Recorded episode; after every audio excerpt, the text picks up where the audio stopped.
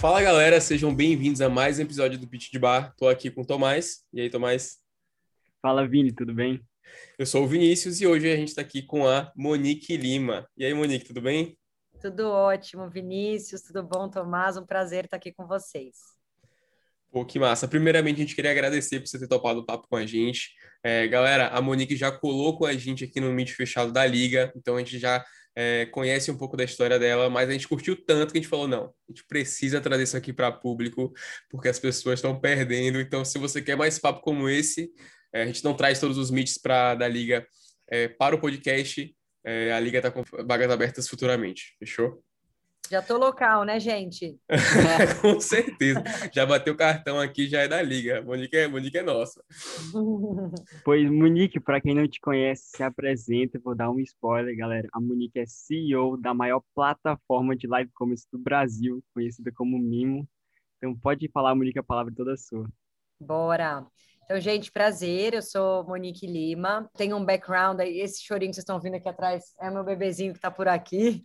É, eu tenho um background profissional, que eu comecei a trabalhar na MTV com programa ao vivo, depois eu fui trabalhar com produção, fiz seis longa-metragens, fui estudar em Madrid, voltei, e durante os últimos dez anos aí da minha carreira eu trabalhei com publicidade em grandes agências, DM9, Wyden Kennedy África, com grandes clientes também. E o meu último meus últimos bebês, na verdade, além dos dois bebês que eu tenho aqui em casa, que é o Jorginho e a Manu, é a Mimo. Eu fundei a Mimo agora no comecinho da pandemia em 2020, junho de 2020. Estamos aqui, é um prazer bater um papo aí com vocês. Pô, massa demais. É, e, Monique, eu queria já começar com uma pergunta que é uma coisa mais pessoal mesmo, galera. Desculpa, vou usar o pitch de bar para poder tirar dúvidas minhas. É, como é que foi que você... Eu vejo que pela, pela sua trajetória, você tem uma veia muito forte no entretenimento, né? Nessa questão de entretenimento, MTV principalmente. É, como é que foi para você se descobrir nessa área? Porque assim, deixa eu contar um desabafo meu. É, faço engenharia, mas apesar de fazer engenharia, como a maioria das pessoas que eu conheço, pelo menos, não gosto do curso. E quando eu era mais novo, eu fazia umas festas aqui em Salvador, né? Então era uma coisa tipo de, de brincadeira mesmo com os amigos, mas que rolava uma grana, ia um pessoal, eu contratava segurança, fazia marketing, era uma Ai, parada legal. que eu curtia muito, tipo, muito, muito, muito. E aí, entrando na engenharia, eu acabei é, sendo ali, tendo aquela lavagem cerebral e achando que o meu lugar era em banco, mas a pandemia veio para me mostrar que, tipo, talvez não, talvez eu possa ir para esses ramos. Então, como é que você fez para poder se encontrar nesse ramo, assim, sabe? E que dica você daria para mim e para a galera que está ouvindo que, pô, acha que esse ramo de banco, mercado financeiro, consultoria não é muito a cara deles e como é que faz para poder se inserir nesse mercado? Legal. Eu acho que essa é uma ótima pergunta, tá? Até porque o momento hoje, independente de onde, de onde trabalhar, assim, de a marca, que tipo de marca ou segmento que vocês trabalharem, a gente vive num momento de mais entreter e menos interromper, né? A gente vive num momento que a gente é interrompido o tempo todo pelo marketing digital, por marcas que às vezes não fazem sentido no nosso dia a dia, né? Claro que algumas vezes sim, isso é mais assertivo, né? Então a gente sabe que os ads funcionam aí super bem, mas a gente vive num momento de, cara, vou comprar o meu YouTube Premium, tudo premium para não ter que ver ads, né? E, e, qual é o papel das marcas, né? O papel das marcas é muito mais entrar em conversas legítimas que façam sentido para as pessoas e com isso as pessoas engajam com essas marcas, né? Aí tô falando um ponto de vista mais marqueteiro, mas que eu acho que vai te responder bem. Porque hoje, como consumidora, que tipo de produto que eu gosto? Aqui falando uma visão minha pessoal, tá? Cara, eu gosto de produtos que eu vou consumir, que eles vão ser bons, né, para aquele objetivo específico, mas que eles também trazem um propósito, tá? Então, por exemplo, eu adoro o meu tênis da Adidas, que é o Parley for the Ocean. Por quê? Ele é um tênis, ele tem, serve o mesmo propósito de um tênis de outras marcas, mas eu sei que eu estou ajudando a limpar os oceanos com ele. E é isso que, que quando eu falo das marcas mais entreterem e menos interromperem, é isso. Ela tá ali me trazendo uma coisa bacana, né? Eu tô curtindo aquele momento, tô curtindo usar daquela maneira, e eu acho que isso não só tá, tá no propósito, mas também tá no dia a dia, né? Eu até comentei, vou, vou, vou voltar aqui com o case que eu falei no nosso último call que eu adoro, é, que, que foi o Fortnite Fresh, que basicamente o Wendy's uh, entrou num jogo de Fortnite como um personagem mesmo Sim. ali com a galera para uhum. jogar com todo mundo e começar a destruir freezer porque o Wendy's doesn't do frozen beef, né? O Wendy's não faz é, o bife congelado. Então, olha que legal como ela entrou na conversa de uma maneira mais orgânica, entrou desafiando a galera para ainda quem, quem, quem é, destruísse mais freezers, enfim. Minha resposta está mais longa aqui, mas o que, que eu acho no fim? Eu acho que tudo que a gente faz hoje tem que ter uma veia assim de entretenimento. Eu acho que a gente tem que conseguir conversar com as pessoas de uma maneira mais leve. E aí estou falando já do ponto de vista de marketing de empresa, né? Acho que se o que a gente está passando é uma coisa que faz sentido o que a gente está oferecendo, que mais que a gente pode fazer, né? O que, que a gente pode fazer com aquela verba de marketing que não vai só colocar pela goela da pessoa talvez um produto que ela não queira, que vai realmente fazer sentido para ela, né? Então, Cara, engenharia e entretenimento tem todo o potencial, gente, de caminhar muito junto. Porque é isso, assim, com engenharia a gente faz a diferença em escala, né? Então a gente consegue trazer ali temas e segmentos, potencializar e escalar muito isso. Então acho que depois a gente pode até aprofundar nisso, mas tem uma maneira de, de trazer aí várias startups muito legais nesse sentido. Não, eu acho, eu acho irado. É, eu concordo 100%. E essa questão das marcas, elas entreterem, eu acho que faz muito sentido. E eu tenho, pelo menos, uma. É, não sei, mas eu, eu gosto muito dessas marcas que têm um propósito e elas agem de uma maneira diferente. Então, por exemplo, a Bex, ela veio com aquela ação com Vintage, que é um DJ que eu sou apaixonado, e aí eles levantaram simplesmente um palco num guindaste em São Paulo e fizeram uma apresentação. Então, mostra que é muito mais que uma cerveja, né? Então, aqui a gente já tá fazendo propaganda deles por é conta é de uma ação. Tipo, Total. é, faz você gostar da marca. E o Monique uhum. seguindo essa linha, tipo, é, já que engenharia e entretenimento né, andam juntos, como é que faz para a galera, por exemplo, que nem eu, dentro da engenharia, seguir para esse ramo. Então, por exemplo, será que tem lugar para a gente numa produtora? Será que tem lugar para a gente é, em alguma agência de publicidade? Porque pô, o currículo é um, né? Mas o que, que você acha sobre isso? Cara, com certeza. Acho que assim, a primeira coisa que vocês com certeza têm, senão a gente não estaria nesse papo, é essa vontade de fazer acontecer, né? Então, você já me deu até, por exemplo, o exemplo aí de festa, e é uma vontade de fazer acontecer em algo que você curtiu fazer acontecer, né? Eu Demais. acho que esse é o começo de tudo. E, eu acho que hoje as agências produtoras ou qualquer outro business que não tem um profissional de engenharia que pensa em tecnologia, cara, não vai existir mais. A gente precisa disso hoje em dia, né? A gente precisa desse pensamento de como a gente consegue escalar as coisas ou como a gente consegue hackear processos e fazer as coisas de uma maneira mais simples, né? Desse pensamento que desconstrói ali aqueles padrões, aquilo que já está construído de uma maneira e a gente tenta ali trazer alguns atalhos. É muito engraçado, gente, mas até uma coisa que acontece assim no meu dia a dia, né, agora startupando, fazendo a Mimo, eu já tive ideias de três outras startups que a gente poderia criar que resolveriam problemas não só meus, como de outras startups que estão no dia a dia, sabe? Cara, uhum. por quê? Porque é isso, assim, eu estou agora integrando com um monte de e-commerce. Cara, eu tenho que fazer um a um. Já existe Gateway de Marketplace, mas existe e-commerce. Puta, tá aí uma, uma startup, Gateway de e-commerce. E aí você vai criando. Então, eu acho que, assim, como que faz para vocês irem para qualquer lugar que vocês quiserem, tá? Sempre condicionando o pensamento em problema-solução. Quais são os gaps que tem aqui? Como eu poderia resolver isso? Quais são os gaps no dia a dia de vocês? Vocês poderiam começar a resolver e começar a brainstormar em cima disso, porque aí, inclusive, pode estar um caminho até de uma coisa que você já manda o currículo e já manda, ó, você tem esse problema aqui e eu posso resolver esse problema desse jeito. Putz, se eu receber um currículo assim, gente, contrato na hora. Ó, fica a dica aí pra galera que quer trabalhar na Mimo, já sabe como é que manda currículo, viu? É isso aí. É isso aí, nossa, eu tô aqui de apresentador, mas eu acho que eu tô mais de espectador, tô aprendendo demais aqui, foda pra caralho. Imagina. E Monique, você quando se apresentou, falou que já trabalhou em publicidade, marketing, e agora tá no campo de empreendedorismo. Minha pergunta vai muito nisso. Qual foi a importância do networking para construir a sua carreira? Porque pelo que eu vi, você foi a Mimo, foi a empresa mais jovem a receber investimento do Luciano Huck. A Mimo tem parceria com a Sabine Sato. Eu vejo que você tem um capital social muito bem construído. Como é que a gente faz para também construir um networking desse tamanho, entendeu? Cara, ótima pergunta.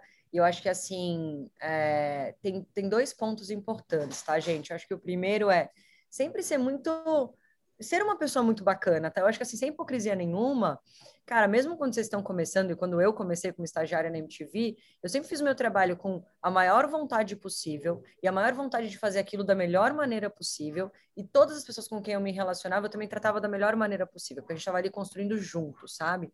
E eu tenho até várias histórias, gente, muito legais que aconteceram na minha carreira, até hoje, cara, hoje eu tenho um, dois ex-chefes meus investindo em mim.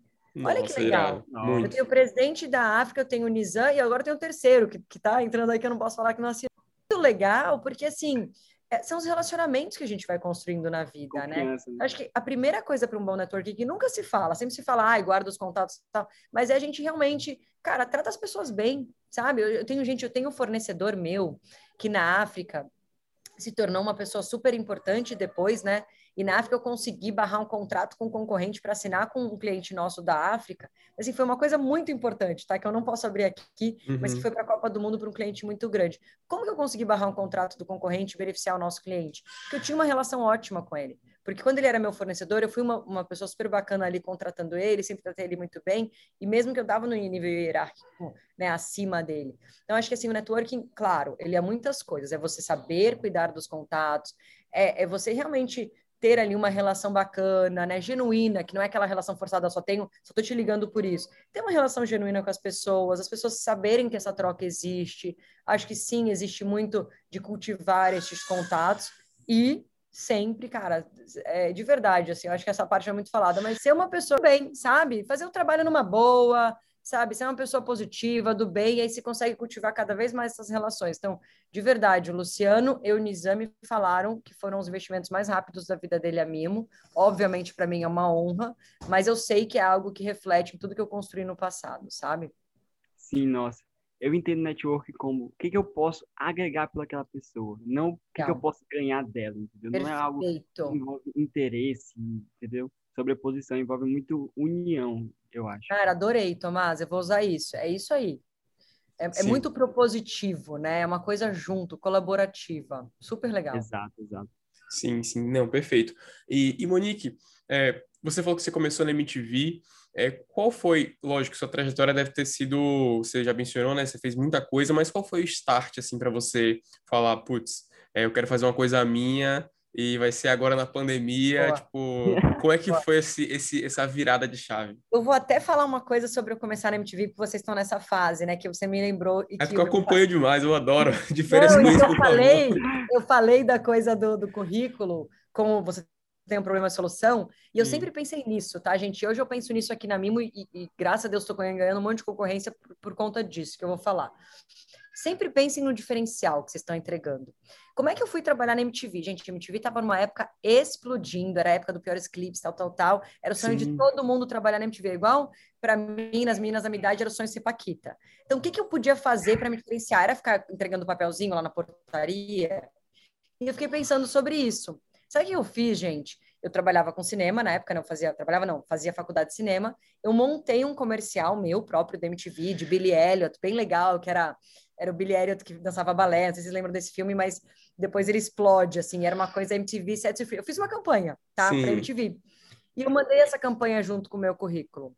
Então Nossa. já foi algo que despertou, eu mandei o CDzinho junto, que despertou. Quando eles olharam para aquelas folhas várias, pô, tinha uma que tinha um CDzinho, deixa eu ver o que tem nesse CDzinho. Tinha uma campanha que, modéstia à uhum. parte, foi muito legal. Uhum. Então, assim, é esse tipo de coisa que eu acho que é importante vocês pensarem, assim. Hoje a gente vive, sim, num mundo que principalmente engenheiros, estão em escassez.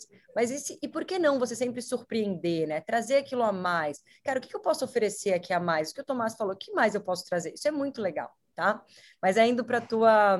A tua pergunta agora eu perdi, que eu fui muito nesse ponto que era. Não, pode ir para onde você quiser, que eu tô adorando ouvir aqui. Mas a pergunta foi tipo, é, qual foi o start assim para você ter algo seu, sabe? Ah, boa, é, principalmente na pandemia, que pô, é uma época que pegou a gente desprevenidaço, né? Assim, financeiramente, enfim, de todas as maneiras. Criar um negócio na pandemia é, é uma coisa que é complicada, assim. Então, Total. como é que foi, surgiu essa, Legal. como é que virou essa chave? Adorei essa pergunta e eu vou acrescentar nessa pergunta ainda uma dificuldade, entre aspas, que não foi dificuldade para mim, mas que algumas pessoas acham que é uma dificuldade, que é que eu estava grávida de seis meses, tá, Nossa. gente? Nossa. Então, assim, é um momento que normalmente algumas mulheres e vários homens pensariam: ah, não, ela vai ter o bebê, vai tirar licença. E eu não tirei a licença nem da minha filha, mas por opção, tá? Uhum. Eu estava trabalhando na África, fui convidada para ser jurada em Cannes e eu quis ir, e tá tudo ótimo, tenho meu, hora, meu horário com eles, e não tenho nenhum problema com relação a isso, com relação a ser uma boa mãe ou não. Eu sei que a relação aqui é maravilhosa. Mas, long story short, gente, como é que foi? eu sempre quis empreender, eu já tinha isso em mim. Eu sempre gostei de fazer as coisas do zero. Então, aí até uma coisa para você, Vini, você gostar de ter feito as festas já é um super indicativo. Né? Vocês estarem aqui falando comigo já é um super indicativo que vocês também querem construir algo do zero. E, e, na minha carreira toda eu sempre pensei nisso, gente. Eu, eu, até tinha uma imagem que vamos ver, né? Se a gente cortar daqui a alguns anos se, se, é isso, mas eu acredito muito em mentalizar e ter as metas e tal. Tinha uma imagem minha em Nova York, no escritório, tipo, eu dona de alguma coisa, eu não sabia do que. É, e aí é muito louco, assim, porque eu sempre também fui uma pessoa que gostei muito de resolver problemas. Eu, eu, eu achava antes, quando eu fazia cinema, que o meu drive era cinema, eu era aquela pessoa cinema chata, que só assistia filme PB e francês e tal. Hoje em dia não sou mais essa pessoa, mas ainda amo cinema cult. É, e aí eu, eu depois descobri que meu drive, quando eu saí de cinema e fui trabalhar com publicidade, falei, gente, estou me traindo, qual que é meu drive, qual que é minha paixão, meu objetivo de vida? E eu entendi que meu drive era desafio. Eu entendi que eu adorava quando as pessoas falavam, Monique, eu duvido, e eu ia lá e fazia. Isso se tornou, gente, depois uma profissão. Então, passei 10 anos em publicidade fazendo missões impossíveis, fazendo os projetos que ninguém conseguia fazer, ou fala para a Monique que ela se vira. E eu, e eu sempre gostei muito desse título. Esse título me, me traz uma coisa de, sabe, de conquista a cada projeto que eu faço. Responsabilidade também, né? Responsabilidade. Eu sempre gostei de puxar o problema para mim. Tem pessoas que gostam de empurrar o problema, tipo, ah, não é meu, não tá comigo. Eu sempre gostei de daqui que eu resolvo isso aqui, sabe? Eu acho que isso é um grande diferencial. E aí nisso, para chegar no lugar aqui da tua pergunta, eu estava já na Agência África fazendo grandes projetos para grandes marcas que envolviam inovação. Então, eu fiz desde o projeto Go Equal, da marca Marta na Copa, até, cara, um super projeto de educação no Minecraft Educational é, com a Unesco, até serviços para a Amazon, enfim, de tecnologia, AI, fiz muita coisa legal, que basicamente eram já startups, só que eram para grandes marcas. E eu sempre quis fazer uma ideia para todo mundo. sempre quis impactar muita gente, que é o, o, o slogan ali da startup, né? Impactar muita gente em escala, né? Uhum. E aí foi, faltava ideia. Então eu já sabia que eu queria empreender, mas me faltava ideia. E eu tinha já minha lista de 30 ideias, que algum dia eu mostro para vocês, que eu tenho certeza que vocês podem fazer algumas aí, tem muita coisa boa lá mas que, que faltava, assim, cara, é isso que você falou, assim, que foi, assim, para eu sair? Porque eu saí de verdade de uma carreira, assim, muito legal, muito respeitada na África, cara, com salário sensacional, com bônus, check, sabe? Podia ficar lá, relax, mas eu não sou essa pessoa. Eu sou uma pessoa que chega no momento e percebi que tá um pouco automático o que eu tô fazendo, por mais que, tá, gente, na África, todo dia era um desafio novo. Foi difícil chegar no automático, assim, porque lá realmente era muito desafio.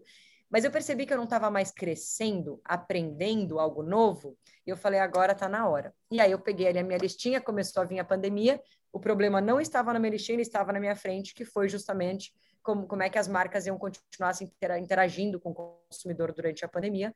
Olhando para a China, viu live commerce, falei, agora. Live commerce não veio para o Brasil até agora, porque existe lá desde 2016, porque ainda não tinha rolado um time suficiente para isso. Está aqui a digitalização, pandemia, vou fazer isso. Fiz dois testes, foram sensacionais. Fui pedir demissão para o meu ex-chefe, presidente da África, já saí de lá com um cheque de investimento. Ele falou, Monique, você venha, invisto aqui em você, que foi a melhor demissão da vida. é, e é isso, gente. Comecei. Hoje a Mimo tem 22 pessoas, a gente tem mais de 700 clientes, a gente tem só um ano de startup e a gente já está num lugar super legal, né? Fazendo live com Johnson Johnson, Dolce Gabbana, Grey Goose, Fon Rap, enfim, várias marcas legais. Nossa, e foi no time certo, né? Todo mundo em casa, consumindo rede social. Nossa, se precisava total. de um sinal, né? Esse sinal é. foi, foi um sinal, um sinal pequeno, graças a Deus, né? Um parar o mundo aqui. Nossa. Mas irado. Muito que você, pelo que eu vejo, não tem medo da mudança, não tem medo da disrupção. E eu acho isso sensacional. Hum. O público aqui do podcast fomenta muito o ecossistema de empreendedorismo, fomenta muito o ecossistema de startups e tal quando eles fundarem a startup deles, eles vão acabar sendo CEOs da startup deles. E o que eu percebo é que muita gente não sabe o que um CEO faz, qual é a função dele, qual é o papel dele na organização. E você, como CEO da Mimo, queria que você explicasse para o nosso público qual tarefa o CEO é encarregado de fazer, qual não é. Traduz para a gente o que é ser um CEO. Boa, nossa, que pergunta boa, hein, Tomás? Que eu ainda estou aprendendo. É a primeira vez que eu sou CEO na vida, né? Eu sou CEO há um ano. É, cara, mas assim, um pouco, não, na verdade, 80% do meu dia é o que eu já sabia e fazia antes, que é basicamente saber olhar para a empresa, né, com uma visão mas uh, um, realmente uma, uma visão de, de onde estamos, para onde vamos. Então, olhar o todo mesmo, tá? Eu não quero dizer mais de cima, porque eu estou no dia a dia, não é isso. É, assim, é realmente é olhar macro, né? como um todo. É. E, e, e é, e é saber, uh, ao olhar com, como um todo, exatamente o timing também de mudar na empresa, sabe, Tomás? Que é uma coisa que sim, eu não tenho medo de mudança, eu gosto da mudança. Eu sei que essa coisa de sair da zona de conforto é, deixa a gente um pouco desconfortável no começo, mas o, o, prazer que eu tenho depois ao aprender algo novo é tão maior que eu já hoje não tenho mais medo. Eu já mudei tanto, gente. Eu comecei na MTV, fui para cinema, fui para publicidade, sem nunca ter pisado numa agência, sabe? E é isso. É, e eu acho que assim na empresa, o que, que a gente tem que ter, assim, o papel do CEO, saber olhar para o que você está fazendo e saber analisar os resultados e saber se isso realmente que você está fazendo faz sentido para as pessoas. Então, acho que assim, eu vou muito desde o nosso dia a dia, né, de fazer as lives, operacionalizar isso, colocar processos. Eu entro na parte cultural. Cara, o meu time está motivado, as pessoas gostam do que elas estão fazendo. Eu, eu, gosto de pessoas e eu, eu, quero que as pessoas gostem de trabalhar na Mimo. E graças a Deus hoje eu de verdade posso falar para vocês com tranquilidade que eu tenho um time que é muito motivado. Que as pessoas vestem a camisa, as pessoas amam estar na Mimo e elas são um reflexo meu e da minha sócia porque elas, elas uh, saem do job description delas para fazer acontecer. Elas não ficam na caixinha do que elas são contratadas para fazer. E a gente é assim, eu e minha sócia somos assim. Então, elas pegam isso da gente e reproduzem ali essa maneira de ser. Então, assim, eu acho que o CEO ele tem que ter um olhar para enxergar onde a empresa está, se está funcionando o que a empresa está fazendo hoje, qual é a visão da empresa, e, e, se não funcionar alguma coisa, ele tem que ter deadlines, eu, eu sou muito virginiana, tá? Eu sempre penso em deadline, cara, legal, a gente já tem hoje as nossas metas, né? Quais são as nossas metas? Até para vocês acompanharem. Cara, minha meta de Black Friday, eu vou fazer 10 grandes lives na Black Friday. Minha meta de Natal é fazer 50 lives bacanas também. Nossa. E depois de atingir essa meta, eu vou olhar e vou analisar esses dados. E caso esses dados não cheguem no que eu tinha já colocado na minha projeção que eles iam chegar, eu tenho que entender por quê. Aconteceu alguma coisa errada, o que aconteceu e mudar. Então, aí também para abrir uma outra coisa legal para vocês, que, que já é público, enfim, não tem problema abrir, mas é, ser CEO também é mudar e mudar rápido, né? E a gente teve uma principal mudança aqui de business da Mimo, que foi, a gente começou a Mimo como uma plataforma B2C também, que é Consumer Facing, que é um shopping de live digital, onde eu teria, tenho que construir uma audiência, né, de, de pessoas também, que é o Instagram do Live Commerce. Uhum. Mas a gente mudou para o B2B porque a gente percebeu que a gente tem muitas marcas que querem também essa solução B2B e foi muito rápido. A gente já tem ela agora, antes de entrar no call com vocês, eu já estava falando com um cliente muito grande, depois eu conto quando sair a live, mas que é um cliente, enfim, que está no Brasil inteiro e que a gente já está fazendo B2B para eles. Então, acho que a gente também tem que saber observar, ouvir o mercado. Tem muita gente que faz umas perguntas que eu não sei responder ainda, e a resposta que eu dou para as pessoas é data will tell.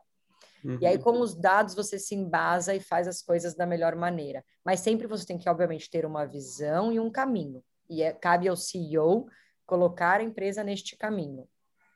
Pô, muito massa, muito massa. É que uma, é uma puta do aula, viu, velho? A gente tá ah, disponibilizando ah, esse conteúdo gratuito para vocês, entendeu? É sério, eu fico abismado, compartilho.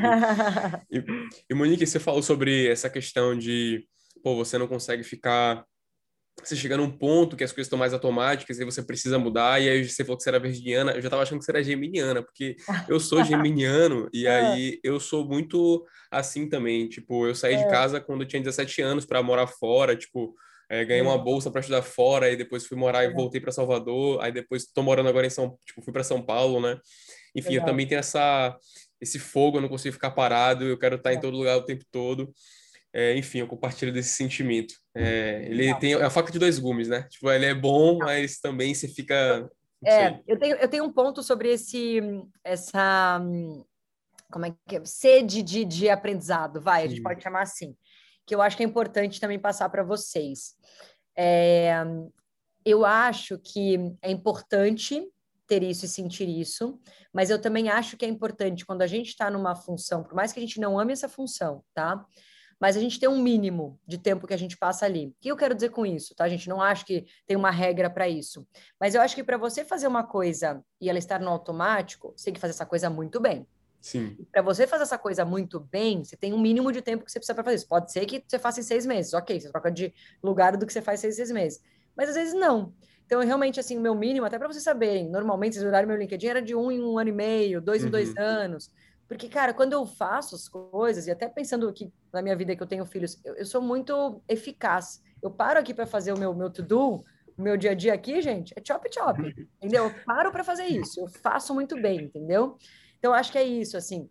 Eu acho que é importante ter isso, essa sede de aprendizado, cara, é fundamental. Acho que hoje em dia a gente não precisa fazer só mais uma coisa, a gente pode ser híbrido, mas eu acho que a gente também tem que saber ter foco para, cara, eu tô fazendo isso agora, deixa eu fazer isso da melhor maneira possível, legal, putz, não é isso para mim, beleza, mas depois que você realmente fez aquilo, aprendeu com aquilo, agregou a alguém aquilo, sabe? E aí para a próxima. Sim, não, até, com certeza, até porque se você faz várias coisas e faz tudo pela metade, a sua fama, né? Perfeito, tipo, tem já um era. equilíbrio, é, tem um equilíbrio nisso.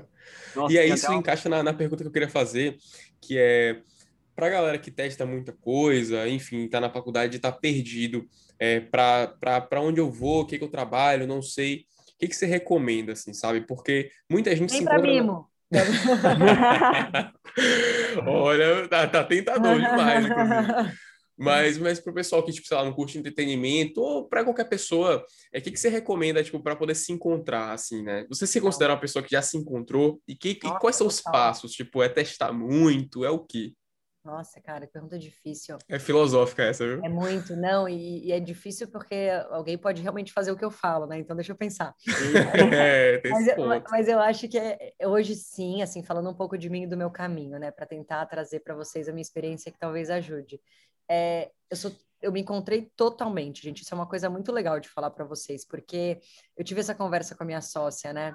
Cara, a gente se encontrou totalmente. A gente faz o nosso dia a dia aqui na Mimo, e às vezes, gente, eu tô aqui até duas da manhã, sabe? Eu fico com os meus filhos às duas horas, vou lá, janto, brinco com eles, e depois eu volto para cá. Mas é muito legal, porque assim, eu, a gente está curtindo muito, sabe? E até quando eu faço pitch para fundo de investimento, eles falam: nossa, tem uma energia tão boa, você faz. Que é diferente, né? Quando você está curtindo o que você está fazendo. Então, sim, eu acho que é importante encontrar isso. Eu acho que, assim, uma coisa que eu posso dizer. É, não tenho essa ansiedade que tem que ser agora que você vai encontrar, porque toda a minha trajetória que me levou até aqui, hoje eu, tipo, eu tô super feliz, tenho certeza que, que eu tô, cara, encontrei, mas quando eu estava nos outros lugares, talvez eu não estava 100%, mas eu estava uhum. ali aprendendo, construindo. Eu acho que de toda experiência a gente tira algo, ou do que a gente tem que fazer, ou do que não tem que fazer. Então a gente sempre tem que olhar para o que a gente vai absorver daquilo, né? E aquilo pode sim ir construindo um caminho. Eu acho bom testar. Eu acho que hoje em dia a gente tem a possibilidade de testar mais. Eu acho que hoje em dia não, não existe tipo, ai, não sei tal coisa. Cara, a internet está aí. Na minha época, a internet, a internet não, o Google está aí. Né? Na minha Exato. época, o Google não estava, né? Então, assim, cara, não tem, meu. Pega um curso no YouTube ou qualquer outro curso digital, você vai achar maneiras ali de começar a conhecer temas que você não conhece. Óbvio que é difícil, né? A parte de de, de achar um emprego, realmente entrar nisso, mas eu acho que essa é uma coisa que também envolve bastante o networking, que, poxa, você conhece pessoas, tem essa coragem de se colocar num lugar vulnerável, de estagiar para pessoas diferentes também. Faz aquele estágio não remunerado, sabe? Eu acho que é importante ter essa experiência. Eu tive, gente, no meu time na, na África, algumas pessoas de estágio não remunerados sensacionais. Uma delas até hoje tentando contratar, não consigo, porque ela já foi para o mercado, entendeu? Então é isso, assim, é, eu acho que sim, é, é importante testar, avaliar, mas eu acho que assim, cara, não tenho essa ansiedade, porque vocês vão ver que quando rolar, pode rolar em 10 anos, em 5 agora, mas vai rolar. E vai não, ser uma coisa muito bacana. Pera aí, que der 5, 10 anos, aí minha psicóloga não aguenta, não. Não aguenta.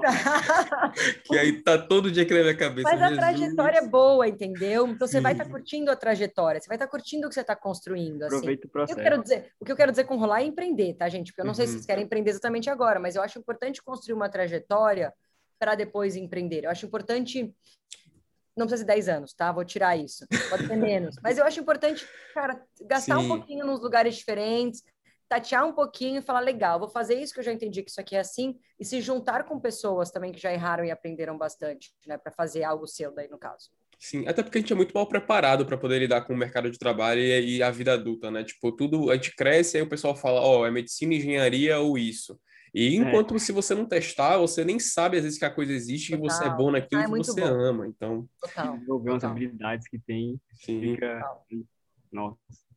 Monique, tem uma pergunta que eu sempre faço para os empreendedores que vêm aqui e gera insights maravilhosos. E não Ai, tem um momento melhor para eu fazer agora do que agora. Monique, então, se por um acaso a Mimo não existisse, desaparecesse, toda a sua carreira em agência, em publicidade, em marketing também não tivesse mais a seu favor, se todo o seu capital social, o seu network também não tivesse mais a favor, mas a única coisa que você tivesse era o seu conhecimento, que não é pouca coisa, quais seriam os seus primeiros passos? Onde você começaria? Meu Deus do céu, Tomás, você tem muita pergunta capciosa. Gente, oh meu Deus, meus primeiros passos. Só com o conhecimento que você tem hoje, não quando você começou, o conhecimento que você adquiriu. Com certeza seria algo conectado ao propósito, a impactar muitas pessoas positivamente. Eu acho que com todo o conhecimento que eu tenho hoje, é um desperdício não fazer isso. Não à toa aqui na Mimo a gente faz, a gente está democratizando o varejo, né? trazendo ali a Mimo também para marcas, pessoas ou empreendedores pequenos que não estão digitalizados. A gente sabe que antes da pandemia só 10% estava digitalizado, então a gente tem, tem também um potencial muito grande de ajudar as pessoas nisso, mas se a Mimo não existisse, com certeza seria algo ligado a isso, assim, a impactar muita gente positivamente. Que da hora, da hora, demais. E quem que você escolheria para ser seu sócio? Que características? características para ser meu sócio neste, neste negócio diferente? É. Uhum. Cara, eu acho que uh, a minha sócia hoje é maravilhosa. Eu acho que a gente tem que ter sócios que complementam a gente nos skills, né? Ah. Eu, acho que assim, a gente tem características parecidas, que é importante, né? Com relação à cultura da empresa, a entrega, senso de urgência, tem que ter. Nada sai se as pessoas deixam as coisas para amanhã, é tudo para hoje, tudo tem que ser agora e tudo tem que ser urgente, ainda mais uma startup é, e, ao mesmo tempo, skills complementares, né? Eu acho que para todos os business a gente tem que pensar assim, né? Tem que sempre ter skills complementares. Se você acha que você tem... Eu, eu ouvi essa frase esses dias, agora eu não lembro de quem, tá? Mas não é minha. Mas se você acha que você tem no seu time duas pessoas que fazem a mesma coisa, infelizmente você não precisa das duas. Você precisa não. só de uma. Então, assim, claro que isso não serve para tudo, né? Quando você está falando de máquina de venda, de escalar e tudo, mas estou falando de skills complementares e diversidade. Aí também entra uma coisa muito legal para vocês mesmo construírem as empresas que vocês vão trabalhar ou que vão ser de vocês em ambientes diversos. E aí eu estou falando de diversos mesmo, assim, de backgrounds diferentes, pessoas de etnias diferentes, pessoas com é, vivências diferentes. Por que, que o Silicon Valley é tão rico? Por que, que Israel é tão rico? São polos que você vai num coffee shop, tem um cara da Índia, um do Japão, nananã, e aí, óbvio, sabe, as coisas acontecem, né? Então, mulheres e homens juntos, acho que a diversidade é muito rica e ela traz é, toda essa riqueza também na entrega, né, dos trabalhos que a gente constrói. Nossa, que demais. Massa. É, Monique, antes eu queria fazer uma pergunta, antes da gente ir para o nosso bate-bola, jogo rápido, que é uma surpresinha. Ah. É, oh e a pergunta God. é meio fora desse mundo de empreendedorismo, e eu queria saber, porque você contou da sua trajetória, dos seus investidores, qual foi a situação mais aleatória assim que você se encontrou? Tipo, tava eu numa sala com o Luciano Huck e tal, e eu tenho certeza que deve, deve ter alguma.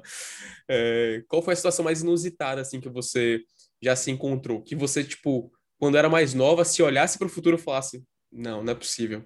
Eu nunca ia achar que eu ia viver isso na minha vida mais engraçada, assim, ou como? Pode ser, pode ser engraçada, pode ser inusitada, tipo, pô, não, nunca achei que ia chegar nesse lugar, enfim. Cara, assim. mas é, eu acho que você já falou uma, eu nunca achei que, cara, eu ia ter, ser o investimento mais rápido da vida do Luciano Huck e do Nizam.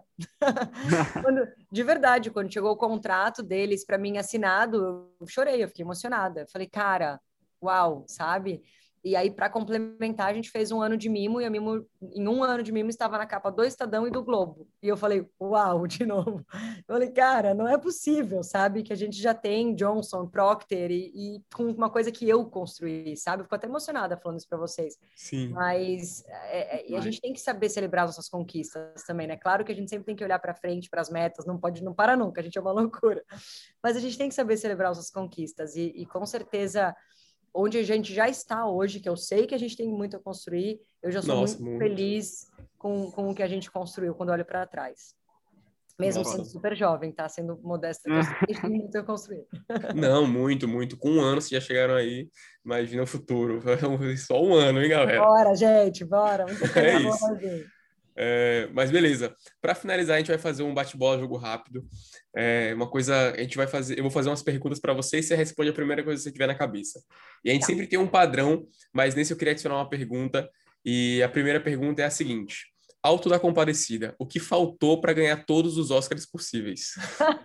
não sei, eu amo, eu, eu não amo. sei. É um filme sensacional em todos os aspectos, direção de arte, roteiro. Não sei te dizer, assim, eu de verdade, vai, eu tenho, tenho um, um começo de resposta para isso, mas que, que eu não, não é algo que eu tenha um conhecimento puro neste filme específico, né? Mas a academia era muito, né? Dentro de uma bolha. Hoje está começando a abrir, mas sempre ficou naquela bolha das mesmas pessoas julgando as mesmas coisas. E hoje a gente sabe que a diversidade ela é, né, não é nem eu ia falar fundamental, mas ela é, cara, obrigatória, né? Ainda mais em cultura.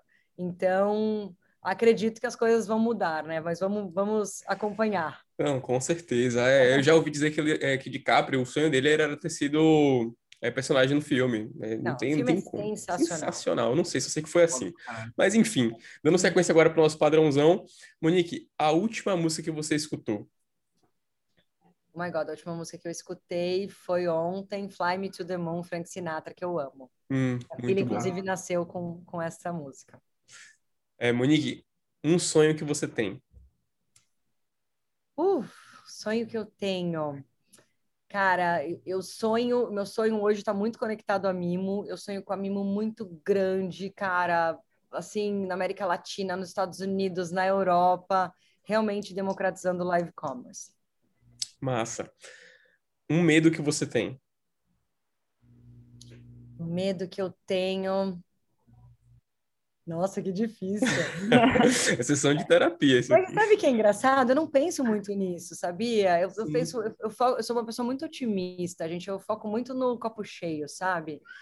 E é... transparece muito isso também, não é por nada não, mas você tem uma... Ai, que bom. Né? Uma vibe, né? Mas eu acho que é isso, eu acho que a vida é uma só, a gente tem que saber tirar Sim. o melhor dela, assim. Claro que eu tenho vários medos, né? Eu tenho medo que não vai virar, que não sei o quê, que esse cliente não vai voltar mais e tal. Mas no fim, eu acho que a gente faz um trabalho tão dedicado todo dia que as coisas acabam virando, né? Então, eu tenho todos os receios que todos os empreendedores têm. Eu só seguro mais eles, eu não, eu não deixo eles tomarem conta de mim, sabe? Uhum, muito legal. Um arrependimento que você tem. E se não tiver nenhum, também não tem problema. Não, eu tenho um. Eu tenho um que uhum. agora eu lembrei falando com vocês que eu não me formei, né? Eu tenho duas DPs até hoje na minha faculdade de cinema, que até hoje meu pai me cobra meu diploma. Eu tenho mais de agora 48 leões em Cane. Já dei palestra na minha faculdade falando da minha carreira, mas nunca me formei. Por quê? Eu tinha duas DPs por ausência, porque eu fazia matéria de madrugada na MTV, não tinha, não tinha como fala, integridade física para ir para as aulas às sete da manhã. Mas acho que esse pode ser um arrependimento meu pai vai adorar. Não, eu falei. Mas talvez essa DP aí não tenha interferido tanto, né? Pelo andar na carruagem. Não, graças a Deus não, né? Até, eu, eu até quando eu fui palestrar na faculdade me pediram para não falar que eu tinha me formado. Então, assim, mas é, é isso. Muito massa. Beleza. É, se você pudesse voltar no tempo e falar com a Monique ali das duas DPs e dar um conselho para ela, qual conselho você daria? Puta, meu, um conselho. Acho que eu falaria hoje com a maturidade para não que eu tenho hoje de não sofrer tanto com os problemas e manda ver e vambora e olha para frente. E porque eu acho que isso é uma coisa, às vezes a gente passa tanto tempo sofrendo com problema, né, e pensando, ah, e se, se, se, se, e vambora, olha para frente, pensa como você pode fazer melhor. E, e isso que eu falei para vocês, assim, uh, Monique, saiba absorver uh, tudo o que você pode fazer bem e não fazer das experiências que você passa. Por exemplo, erre uma vez só, não repita o mesmo erro, sabe? Eu acho que é isso, assim, seja muito atenta com tudo que você está vendo, vivendo, absorva. É... E tá tudo bem também, não, não, não precisa ter essa frenesi de tem que fazer tudo certo. O errado também ensina a gente, né? Então, não sei se a minha resposta foi muito longa, mas. Não, Imaginei assim. conversando com essa Monique ali agora. foi um papo. muito massa. E para finalizar, é, se você pudesse sentar é, numa mesa de bar com qualquer pessoa do mundo, quem seria essa pessoa para poder trocar um papo e conversar? Oh my quem God. Seria? Ai, caramba, gente, não esperava esse bate-bola. É, é aqui é assim. Nossa! Cara, que eu admiro tanto é que eu acho que ele seria um pouco arrogante no papo, mas eu acho que eu gostaria de bater um papo com o Elon Musk. Nossa, da hora. Mas eu, eu não sei se ele seria muito friendly, assim, para receber, né? Tipo, ah, Sim. você, tá bom, tchau. Mas no nosso bate-bola, vamos fingir que ele, é, que ele é gente boa, né? Eu é duvido é muito. Tá bom. Vamos fingir. Vamos, vamos, ver, vamos ver a Mimo bombando lá na frente, que ele vai querer, ele mesmo vai me chamar. Ah, sim, papo, é exato. Ele vai botar no Twitter que tá investindo. Fechou, muito massa. Gente, esse foi o nosso pitch de bar. Hoje o episódio foi mais curtinho, mas, mas é isso mesmo. É, agradecer a Monique que topou é, falar aqui com a gente. O papo foi muito massa. Foi uma aula, para ser sincero. Então, espero que vocês tenham curtido. Tomás. Obrigadão, galera. Obrigadão, Monique. Foi muito engrandecedor para mim e para o Vini. E tenho certeza que foi para quem escutou a gente. Muito obrigado mesmo. Monique, pode falar o que você quiser, deixar suas redes sociais, deixar as redes sociais da Mimo. Fica à vontade, espaço é seu. Bora, que legal, gente. Primeiro, super obrigada. Eu é, quero parabenizar vocês, porque eu acho muito legal vocês terem uma iniciativa de vocês, né, para bater papo, conhecer empreendedor. Eu acho que, cara, já é um, uma super iniciativa sensacional, não só de, de que traz né, um conhecimento ali legal para vocês, mas também o fato de vocês compartilharem isso com outras pessoas, eu acho que é sensacional. Então, parabéns. É, e, gente, é isso. Eu acho que Uh, um, vou adorar. Enfim, se alguém quiser conhecer a Mimo, vou fazer o jabazinho, então, já que o Vini me deu a, a, a honra. vontade. É, a Mimo é uma plataforma de live commerce onde você pode comprar e assistir ao mesmo tempo, então acessem lá live.mimo.com.br. A gente também vai fazer live nos sites das marcas em breve, então quem trabalhar em marca, quem quiser bater um papo com a gente, estou super à disposição. Os meninos têm inclusive meu WhatsApp aqui. E vamos embora, gente. É isso. Parabéns para todos vocês, vocês que estão aqui fazendo podcast, vocês que vão ouvir. É, acho que a, a, vida ela é uma só e a gente tem que correr atrás das coisas e fazer tudo com muito amor. E com certeza assim a gente vai colher o que a gente plantar. Galera, muito obrigado por terem ouvido a gente. O que a Monique falou é muito verdade. A gente faz esse papo aqui muito para a gente mesmo, mas mais ainda é para vocês. A gente sabe o quão importante é conhecimento e o quão precioso é trocar esse papo com essa galera que manda muito e está fazendo muito sucesso. E nada mais justo do que a gente democratizar isso daí e fazer com, com, que qualquer pessoa possa escutar isso. Então, esse é o nosso propósito, fechou? Espero que vocês tenham curtido o episódio. A gente vai estar aqui sempre. Sigam a gente no Spotify. Se você acha que você vai curtir ou algum amigo seu vai se interessar por esse papo, compartilhe, não seja canguinha, divulgue esse conhecimento dessa aula. Siga a gente nas redes sociais e até o próximo episódio do Pitch de Bar.